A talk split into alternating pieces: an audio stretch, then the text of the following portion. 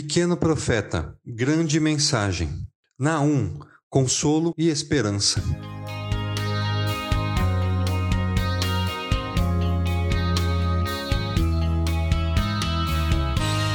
Quando falamos sobre o profeta Naum, logo de cara já nos deparamos com um ensino muito importante.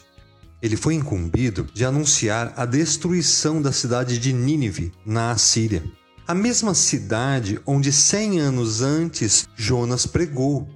Muitos se arrependeram dos seus maus caminhos, salvando a cidade à época. Acontece que aparentemente eles não ensinaram seus filhos. A consequência disso é que o povo voltou rapidamente às suas práticas más.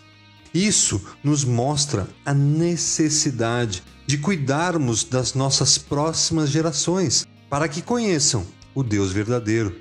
Instrua a criança segundo os objetivos que você tem para ela, e mesmo com o passar dos anos, não se desviará delas. Provérbios 22, 6. O significado do nome Naum, consolação, tem total relevância em relação à mensagem do seu livro, pois ela revela que Deus tem o controle de tudo na história da humanidade e, consequentemente, na nossa história não permitindo que o mal prevaleça em nós e sobre nós. O Senhor é muito paciente, mas o seu poder é imenso. O Senhor não deixará impune o culpado. O seu caminho está no vendaval e na tempestade, e nas nuvens são a poeira de seus pés. Naum 1:3. A mensagem de Naum é implacável para Nínive, demonstrando a intolerância de Deus diante do pecado, o quanto é justo e que não está inerte diante da história da humanidade. Nínive era uma cidade que se localizava onde conhecemos como Iraque, ou seja, não estamos falando de Israel. Mesmo depois de separar os israelitas como seu povo, Deus continuou seu domínio sobre todas as nações. Ele não é e nunca foi Deus exclusivo de Israel. Analisando a sua profecia, vemos que Naum reconhecia a soberania e o controle de Deus sobre tudo. E assim como o profeta Amós e Isaías, sua mensagem enfatizava a justiça e o poder de Deus sobre todos.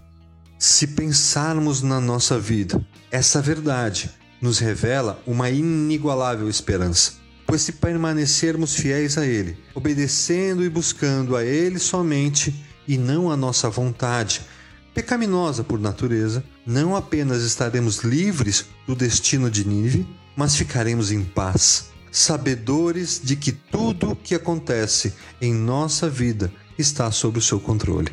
Naum ensina que Deus protege o seu povo. Através de palavras duras contra Nínive, consola o povo dele, com promessas de socorro na opressão e nas lutas. O Senhor é bom um refúgio em tempos de angústia. Ele protege os que nele confiam, mas como uma enchente devastadora dará fim a Nínive, expulsará os seus inimigos para a escuridão. Naum 1, 7 e 8.